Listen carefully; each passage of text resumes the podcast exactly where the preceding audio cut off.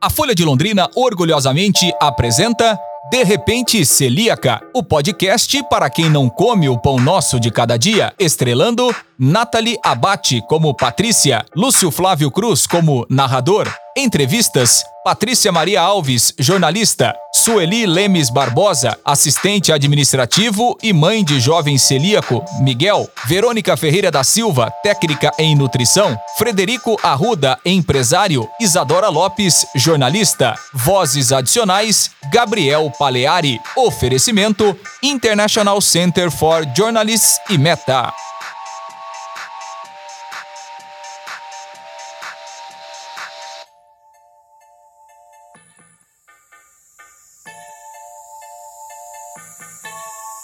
No episódio anterior, Patrícia se descobriu celíaca e, de repente, várias questões foram respondidas, mas também surgiram novas e ela decidiu buscar respostas não só para ela. E aí veio a ideia de fazer um podcast investigativo sobre o glúten. Seria ele um grande vilão nessa novela? E aqui a história parece ganhar um novo rumo. Mas antes que você confunda lactose com glúten, essa é uma história real e adaptada para uma linguagem de audiosérie. Portanto, todas as histórias abordadas aqui aconteceram. E vale lembrar que as falas de todos os profissionais também são verdadeiras e foram gravadas a partir de entrevistas feitas pela nossa equipe de jornalistas. Bom apetite! Você está sentindo o clima natalino? Patrícia está há alguns dias com a missão de transformar a sua casa em um ambiente livre de glúten e as mudanças de rotina alimentar estão mexendo com o seu humor. Mal-humorada, hein? Coitado dos seus amigos íntimos. Eles estão fazendo de um tudo para ajudar ela a entender que não tem que fazer greve de fome e nem jogar todas as comidas fora. Mas, se você está aqui acompanhando comigo, já notou que ela está bem confusa e até meio triste. Ficou revoltado. Ela emagreceu mais de 10 quilos. Chora pelos cantos por não achar o que comer. Seus amigos compram comida sem glúten, bebidas sem glúten, cozinham para ela, passam horas procurando algum restaurante no aplicativo de delivery. A família preparou uma ceia inteira, segura para celíacos e reescreveram receitas, mas nada levanta aquela cabeça dura. Chega! É só comida, Patrícia. Pare de drama. Arroz e feijão não tem glúten.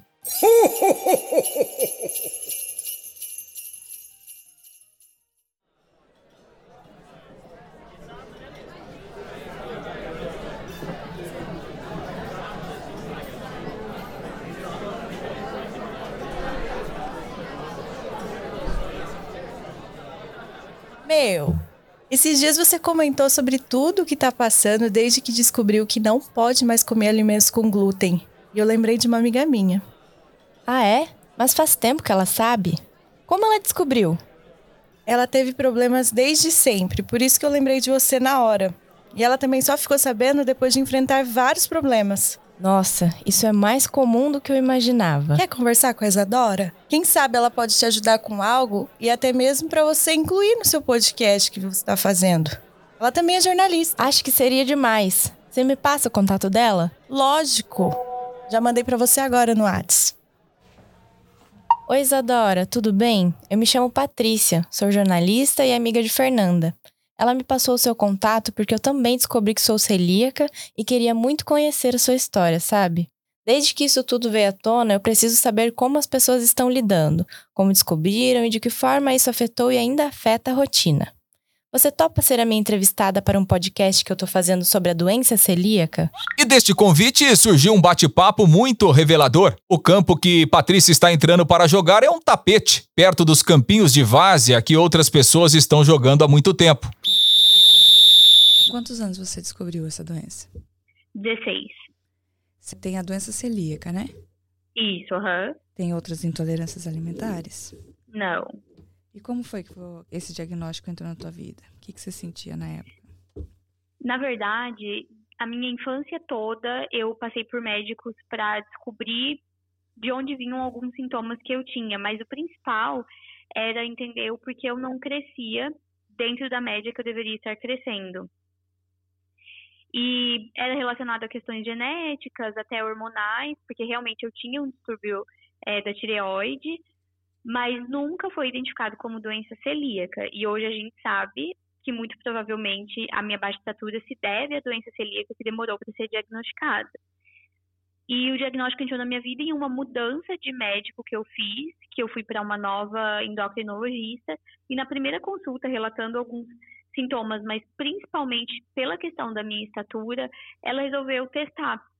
E no o teste, o primeiro já veio positivo, e depois eu fiz todo, todos os testes né, que são necessários, e eu testei positivo em todos. Então, o meu diagnóstico foi um diagnóstico relativamente fácil de fechar, mesmo ele tendo demorado para chegar, porque os meus exames vieram muito claros.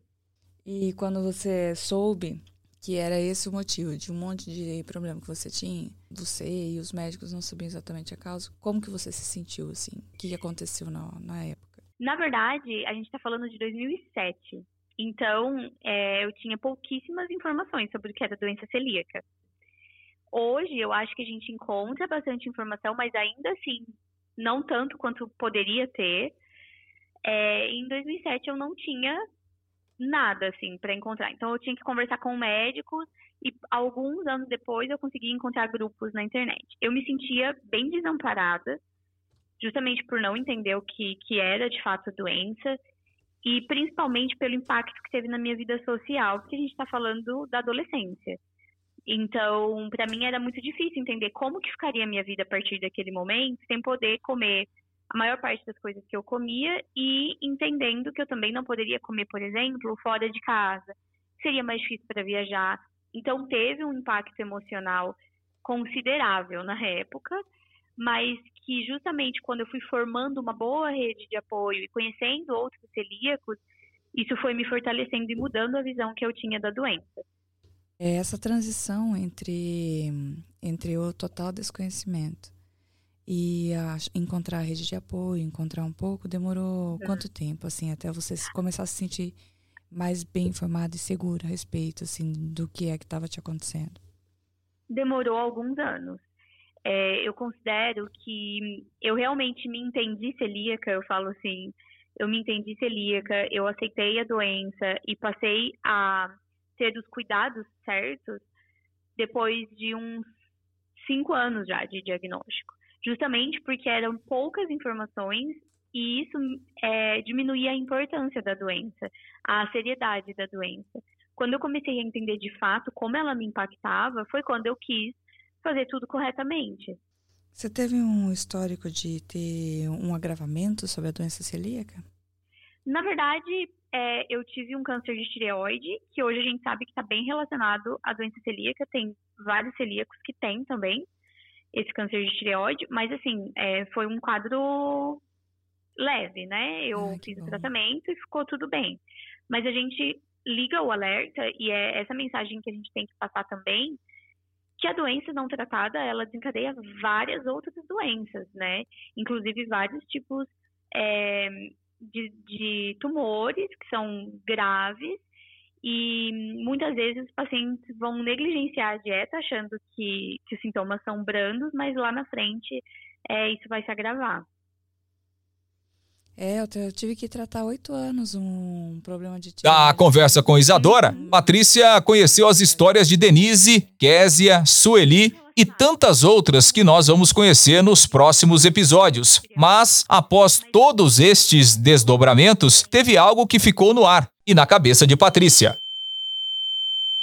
Se os sintomas da doença celíaca são despertados pelo que a gente come, agora eu preciso ir para o mercado. E não estou falando só do supermercado, mas de todos os lugares onde nós entramos para comprar os alimentos. Por que será que a maioria dos estabelecimentos vende bebida e comida com glúten? Porque os produtos não informam com destaque na frente da embalagem: contém glúten. Bom, eu nunca vi pãozinho francês com etiqueta, mas a Patrícia tem razão num ponto.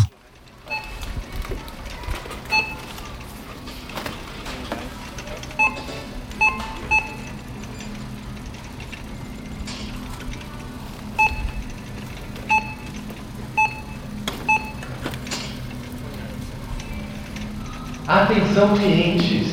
Bolacha recheada só R$ 2,90. Chocolate barra apenas R$ 4,99. Macarrão tipo espaguete somente R$ 3,99. Supermercado Montão. Aqui a sua economia faz a diferença. Venha conferir as promoções de hoje. É um verdadeiro festival de preços baixos e muita variedade.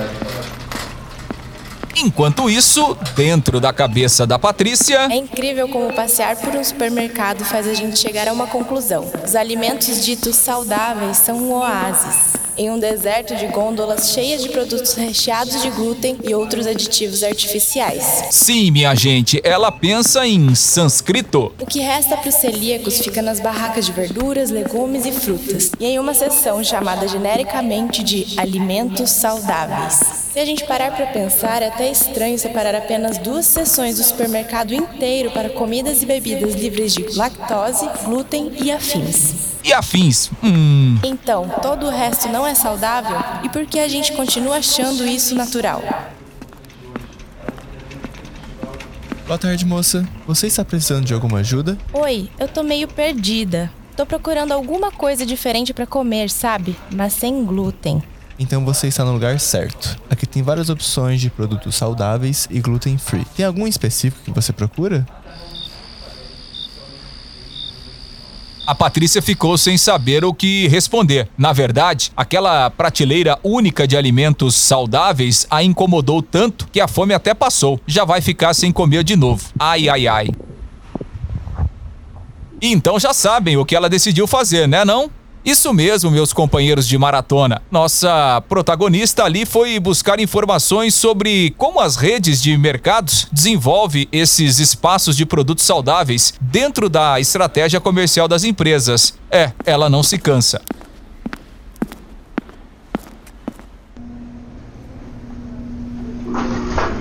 O próximo passo está dado. Verônica Ferreira da Silva, técnica de nutrição de uma grande rede em Londrina que, que é criada essa área saudáveis assim? Então, tem a questão de manter uma visão clara para entendedores, claro, né? Que esses produtos são para pessoas com a tal restrição que ele está procurando. Mas também tem uma questão mercadológica, de indústria, de uhum. nichar mais nossos produtos, é mais saudável, aí a empresa vai ter uma linha sem glúten. Por exemplo, ela tem vários tipos de granola, mas ela tem a granola sem glúten também. Ela tem a tapioca sem glúten. E aí ela tenta pegar um público, esse público, que às vezes é excluído. Para mim, eu acho que seria, se todas as empresas pensassem de uma forma de ser mais democrático, seria muito mais fácil de fazer as compras, de não ter medo, de, das pessoas terem tanta dúvida, ficar com medo ah, de isso comprar. é um sonho meu, Verônica. Então, quer dizer, eu vou pensar, ah, é, trigo, centeio, cevada, malte, não tem, então eu posso consumir. Seria ótimo se a gente nem precisar pensar nisso e comprar o produto sem medo. Mas aí tem a questão da contaminação cruzada, do, da economia, de usar o mesmo maquinário, de usar o mesmo funcionário que está produzindo aquele pão, ele produz o pão com a farinha de trigo, e aí corre risco da contaminação cruzada, porque lá no grupo, aquele aparelhinho lá com o pessoal faz o teste e indica que tem o glúten. Sim. E aí, não sei se você chegou a ver, a reparar a embalagem, algumas embalagens têm uma, uma sinalização de gordura e de açúcar, bem na frente, não pode ser escondido, em preto e branco, bem visível, assim, não sei se você chegou reparar, você viu? Acho que eu vi algumas embalagens. Sim, então, essa, é, esse é o papel muito importante da questão da, das resoluções, da Anvisa, ter, ter essas, de sinalizar, é por exemplo, as coisas sem glúten, se eu não me engano é a resolução 40 de 2020, 2003, que diz que todo produto feito de trigo, cevada, centeio, aveia, tem que ter lá, contém glúten. Esse é basicamente o cuidado do, do setor nos saudáveis.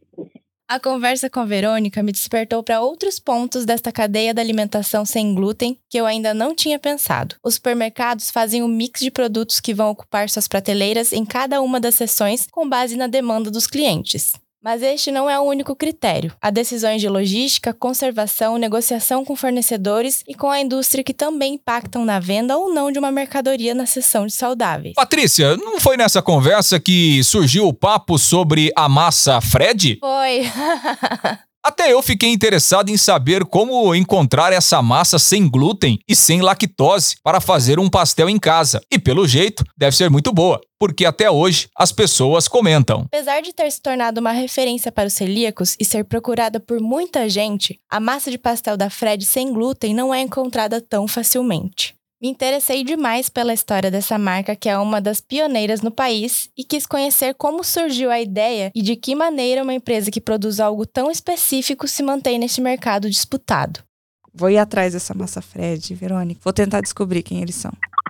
Aí eu te Então, conto. eu tentei comprar na internet para ver se te vendia online, mas não.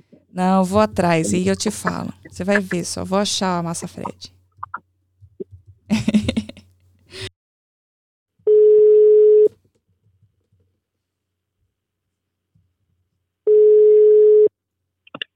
Alô? Alô, Fred? Opa, desculpa atrapalhar, mas eu preciso fazer esse breve jabá. Você sabia que dá para ajudar esse podcast na plataforma do Apoia-se? Isso mesmo, acessando apoia.se barra de repente celíaca, você consegue desfrutar de recompensas incríveis e sem glúten. Por que você não vai lá dar um confere, hein? Lógico que a gente colocou o link na descrição para facilitar. Fui. Alô? Alô, Fred? Opa, oi, tudo bem? Tudo bom, Fred? Tudo bem. Queria contar o porquê é que eu estou te procurando. Eu entrei num grupo, Celíacos de Londrina, que aí eles ficam compartilhando preços, promoções, produtos, médicos, é, experiências e tudo mais. E aí que tem lá uma lenda, a massa de pastel do Fred. Que todo mundo quer, todo mundo quer. E aí tem a moça que trabalha aqui no setor de saudáveis do maior mercado aqui da região.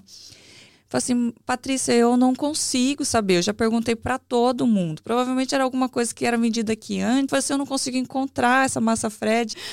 Que Uhum. todo mundo ama essa massa. Tipo, aqui, assim, tipo, ela é uma é. memória afetiva na cabeça das pessoas. Que eu falei assim pra Verônica. Falei assim, Verônica, eu vou achar o Fred. e aí, e aí eu tava. Maravilha. Eu procurei vocês, encontrei. E aí, que na hora que eu li um pouquinho da sua história, acho que foi em 96 mais ou menos, né? Mas depois você pode me contar melhor como que foi isso. Uhum. Que é aí que eu percebi. Eu acho que era algo que realmente vocês traziam para cá numa certa ocasião que com outras pessoas aqui que eu conversei, que lá por 96 também se descobriram celíaca, tudo era muito difícil para essa doença, é. né? Tipo, não existia Uhum. produtos para isso. Não tinha, não, não- hoje ainda está um pouco mais fácil, mas naquela ocasião não tinha. Então não só é uma memória afetiva na cabeça das mães, como também dos filhos e das pessoas que passaram por isso. Aí eu falei, então eu preciso conhecer a história do Fred. Quando foi que Celíaco. você se descobriu celíaco? É, com dois anos e onze meses, em 1994. É, não, não lembro muito bem, mas é, minha mãe sempre conta, assim, né? é, eu tive muitos problemas, assim, gástricos, né? Quando era bebê, é, que começaram, assim, por volta de uns dois anos de idade, mais ou menos. E aí é, isso aí afetou, me afetou muito, né? Eu fiquei desnutrido e é, com a barriga inchada, né? Aquelas coisas e minha mãe não sabia o que que era, né? Ninguém sabia e ela me levou a vários médicos, assim, é, vários, da- até na UFRJ, assim, na Faculdade de Medicina e, enfim, depois de certo tempo, assim, a, ela, eu fui no médico, né, que, que ele falou que eu estava desnutrido, que eu precisava comer sopinha com, com farelo de pão, teve isso ainda no meio. Aí, depois de um, de um certo tempo, né, indo em vários médicos, assim, a gente, eu descobri, né, que ela descobriu, né, que eu era celíaco, e foi por causa de, de dois médicos lá de Petrópolis, né, que eu Vocês são nasci lá. interior de Rio? Do interior do Rio? Isso, eu nasci em Petrópolis e morei a minha infância inteira, basicamente em Areal, que é uma cidade que fica a 40 quilômetros de Petrópolis, Eu entre Petrópolis e Juiz de Fora. Mas aí é, eu descobri, né? E aí, desde 1994, é, minha mãe minha avó ficaram desesperadas, né? não tinha quase nenhum produto sem glúten. É, obviamente, assim, não, não, se falava muito nisso nos anos 90, né? no começo dos anos 90, principalmente. E aí minha avó, que sempre cozinhou muito, ela começou a desenvolver umas receitas, assim, minha avó por parte de mãe, né? É, vou frisar isso que é importante lá na frente. Uhum. É, e aí, através dessas receitas, assim, é, fez, fez, várias coisas. O pão, é, massa de pizza, é, o pastel, a massa de pastel, é, várias coisas ela foi fazendo bolos e tal e desenvolvendo e tal e esses produtos que eram basicamente para mim e para alguns celíacos assim né da das reuniões da da Celbra que a gente ia e tal eles foram um embrião da, da empresa lá né uhum. é, nessa época meu pai ele tinha uma padaria convencional é algo curioso a, a, a, ser falado, assim, ele já tinha antes de eu, de eu ser diagnosticado celíaco, né? E essa padaria em Areal já, não, não era em Petrópolis, né? Eu mudei para Areal cedo, assim. E aí eu não podia nem entrar na padaria, né? Era aquela coisa. podia só podia só entrar na área ali no máximo para comprar um picolé e tal, né? na área mais externa ali da padaria, né? E aí, enfim, aí ele continuou com a padaria, né, por um tempo. Nessa época não existia a palavra também contaminação cruzada, assim. Isso é muito importante, assim, porque mal existia informação sobre doença celíaca, assim, tipo, as informações eram todas é, estrangeiras, assim, né, é, chegavam a gente, assim, minha mãe, ela ela sempre falou, falou inglês bem, então, assim, ela traduzia lá, e, enfim, a gente procurava as coisas, minha tia também, e às vezes comprava umas coisas assim importadas, né? Não tinha tanta, tanta coisa realmente. E aí, eu, meu pai teve a padaria mais ou menos até meus 14 anos, se eu não me engano. E só que um dia ele viu no, no Globo, eu acho, no jornal, e estava uh, começando a ter um boom de lá fora e, e, começando aqui no Brasil a ter acho que as primeiras empresas de produtos sem glúten. E a padaria já não estava indo tão bem, sim, ele estava meio aborrecido, aí ele decidiu vender a padaria e abriu a empresa meio que quase que instantaneamente, quando ele viu a matéria, assim, ele viu uma oportunidade, porque a esse ponto é, minha avó já fazia muitas, já tinha muitas receitas, assim, sabe? E ele falou, ah, vou fazer o pão, que é a coisa que menos tem, né? É verdade. Na verdade, não tinha nada, né? Mas, mas, assim, é uma coisa que, que é mais essencial, assim, né? Vou ver se dá certo, assim. Aí ele fechou lá a padaria, é, fez os primeiros pães, assim, lá em casa mesmo. E ele foi para o Rio e meio que ofereceu nos mundos, nos, é, nos mundos verdes, né? Uhum. Naquelas lojas de produtos naturais lá. E aí, desde cara, assim, já teve uma primeira ida ao Rio dele, já teve uma boa aceitação, assim, né? Ele é, deu para os lojistas lá como degustação e tal, falou que ia voltar. E aí, como ele teve uma boa aceitação, ele ele abriu a fábrica, que era primeiro numa casa, assim, uma casinha lá perto da minha casa, em Areal, quase em frente, e ficou por uns anos ali, até que sentiu uma necessidade de expansão, porque o mercado de produtos sem glúten começou a ficar mais aquecido assim, né, ao longo dos anos por causa de principalmente por causa de dietas de dietas fitness, né? Uma época que ficou muito em alta assim a coisa do sem glúten associado à a saúde, né, a alimentação. E aí começou a dar um boom, aí ele teve que vender uh, o vender não, que ele alugava nessa época. Ele teve que sair de lá e alugar um, um galpão minúsculo, bem pequeno mesmo, né? Tipo, nem, nem não sei se pode ser chamado de galpão, mas que era maior do que a casa e mais estruturado. Ali, nesse galpão, ele fez a, a Fred Alimentos Sem Glúten ali, né? Uhum. E ficou uma coisa mais estruturada, e aí a gente começou a desenvolver várias coisas na época, assim, é, outros tipos de pão, é, os congelados também, eles começaram a, a, a ser mais desenvolvidos ali, sabe? E aí a gente está lá até hoje, e meu pai, ele construiu um outro galpão atrás, né, porque em 2016, é, o boom do, dos produtos sem glúten já tinha sido substituído por outros tipos de dieta fitness, né? Uhum. É, então, a, acho que o grande boom mesmo foi entre, sei lá, 2010 ali, 2014, sabe? E, tipo, tudo era sem glúten e a maioria das pessoas que a gente vendia, na verdade, nem eram celíacos, assim, consumiam o produto final. Então, assim, as coisas foram muito bem. E a gente começou a vender para outros estados, assim, né? Foi para São Paulo, acho que São Paulo já estava já em alguns lugares, e aí foi para o sul também, né? Santa Catarina, Paraná, acho que até chegamos no Rio Grande do Sul também, Uhum. mas também para o Nordeste, né? Até o Espírito Santo, é, Minas, né? Que é, que é mais perto aqui também, e Rio de Janeiro. E só que aí também depois retraiu, né? Nessa época aí a gente decidiu, 2017, 2018, quando a gente estava é, desenvolvendo a fórmula da cerveja, enquanto a gente estava desenvolvendo a fórmula da cerveja, a gente decidiu meio que dar uma retraída ne- nesses lugares que a gente vendia, porque o que, que acontecia? Era muito caro, né? Chegar lá, é, a gente tinha tipo uma uma uma pequena frota, né?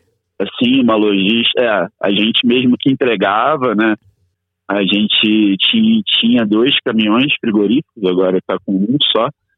E a gente resolveu meio que, ah, vamos voltar mais pro, pro estado aqui do Rio de Janeiro, São Paulo e Minas Gerais. Por trás da história da massa de pastel, Patrícia percebeu que a Fred sem glúten, assim como tantas empresas desse segmento, surgiu quando os empresários descobriram a doença celíaca nos filhos. No Brasil, a iniciativa de famílias para alimentar os filhos celíacos em um cenário de restrições é o que movimenta boa parte deste mercado, que cresce todos os anos. Essas famílias se organizam em associações, redes de apoio, comunidades e grupos presenciais e online. E foi um grupo de WhatsApp que Patrícia acessou um universo ainda desconhecido, o das pessoas que se mobilizam para melhorar a qualidade de vida dos celíacos.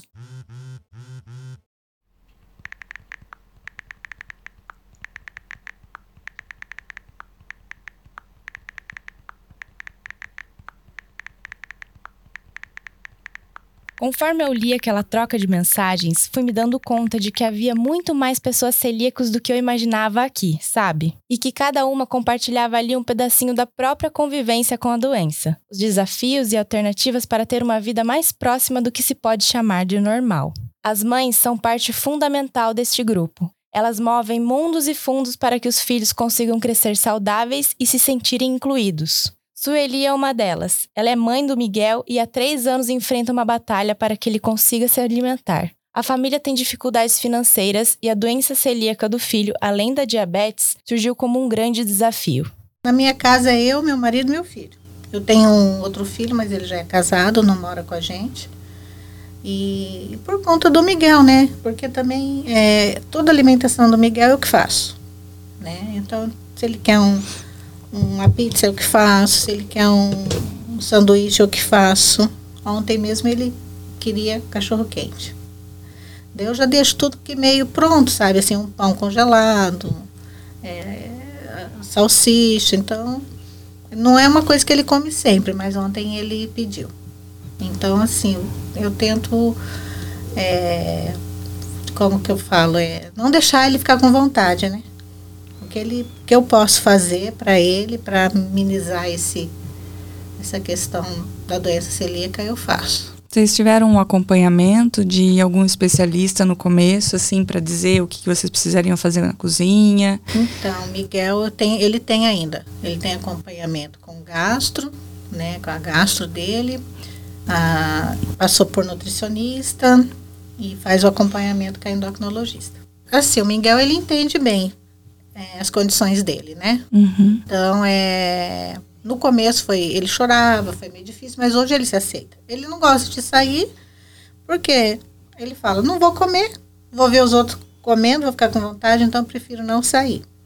E às vezes quando a gente vai na, em alguma casa de algum conhecido, que tem um, um jantar, um almocinho, que ele quer ir, daí eu faço a marmitinha dele e levo, né? Então, assim, é, no começo a gente passou pelo, pelo psicólogo online, né? Porque era tudo na pandemia, né? Mas depois ele não quis, não quis mais. Muito o que fazer, né? Tem que viver essa vida dele agora. Porque se ele come alguma coisa com glúten, vai fazer mal para ele. Né? Então ele sabe que não pode comer nada com glúten. Ele arrumou um emprego agora. Primeiro emprego, menor aprendiz, está tudo feliz. E, e lá onde ele trabalha, ele tem, tem, tem comida, né? Mas ele não come. Então ele já leva a marmitinha dele ou já vai almoçar de casa. E recentemente você compartilhou com a gente lá no grupo dos celíacos de Londrina que o exame do Miguel, apesar de todo esse cuidado que vocês têm, tinha dado alterações. Conta um pouquinho dessa história. Então, deu alterado é, é, o exame do glúten, né? Deu bem alterado. Agora ele tem uma consulta com a, a gastro é, dia 26 de outubro, ele tem essa consulta. Provavelmente ela vai pedir uma endoscopia.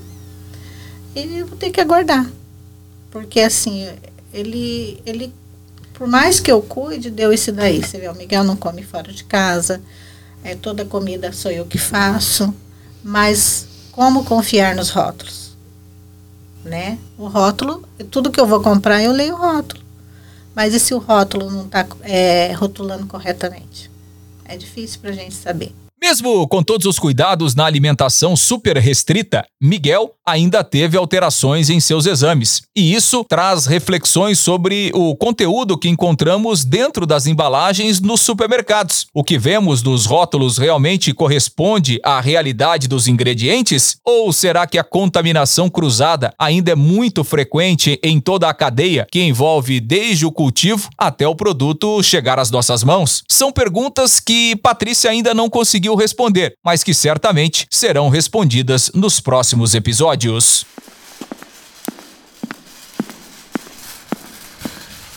Achei a massa Fred, não acredito. Abemos pastel. Tô feliz por ela e por saber que existe vida sem glúten e boa vida.